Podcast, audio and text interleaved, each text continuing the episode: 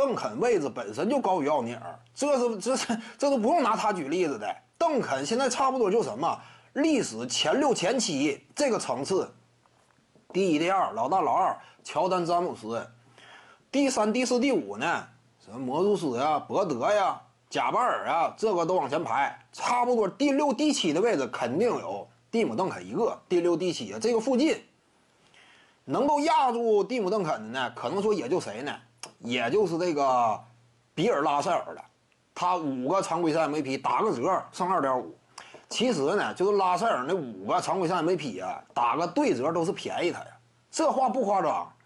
八十年代以前的那些啊，七八十年代你打个对折可以。比尔·拉塞尔啊，他退役那年是差不多是六七年开始。他就开始球员兼教练了，六九年应该就退役了。比尔·拉塞尔啊，是不是这样？我记得是。他是五几年进的 NBA 嘛，差不多五五到五六赛季啊，那会儿进的 NBA。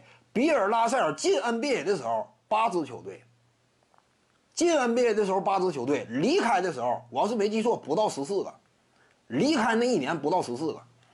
比尔·拉塞尔，就是说他整个职业生涯差不多是什么，八到十四个球队，绝大部分都是八支球队。因为 NBA 早期那会儿，呃，刚刚初创的，比如说啊，四六年那会儿，对不对？NBA、ABA 啊，俩人这个开始琢磨。到四九年那会儿呢，合并，合并之后呢，哎，有不少球队，十来个球队。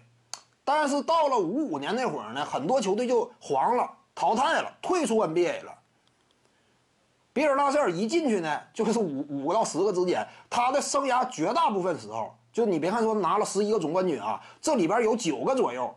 联盟当中球队少于十个，就是八到十个球队，所以比尔·拉塞尔那个八到十个球队的 MVP 呢，你可以打个对折，也可以呢，甚至进一步啊，不夸张的讲，你比如说比尔·拉塞尔跟蒂姆·邓肯拼一下历史地位啊，邓肯在 NBA 的时候三十支球队，对不对？大部分情况之下三十个球队，拉塞尔八到十个球队。你打个三分之一吧，一下打成三分之一，不到两个 MVP 了，对不对？你也可以从这个角度衡量，为什么有的排名啊，把蒂姆·邓肯位置压住了拉塞尔，蒂姆·邓肯干到第六，拉塞尔干到第七，这玩意儿也是合理的，说得通啊，基本上。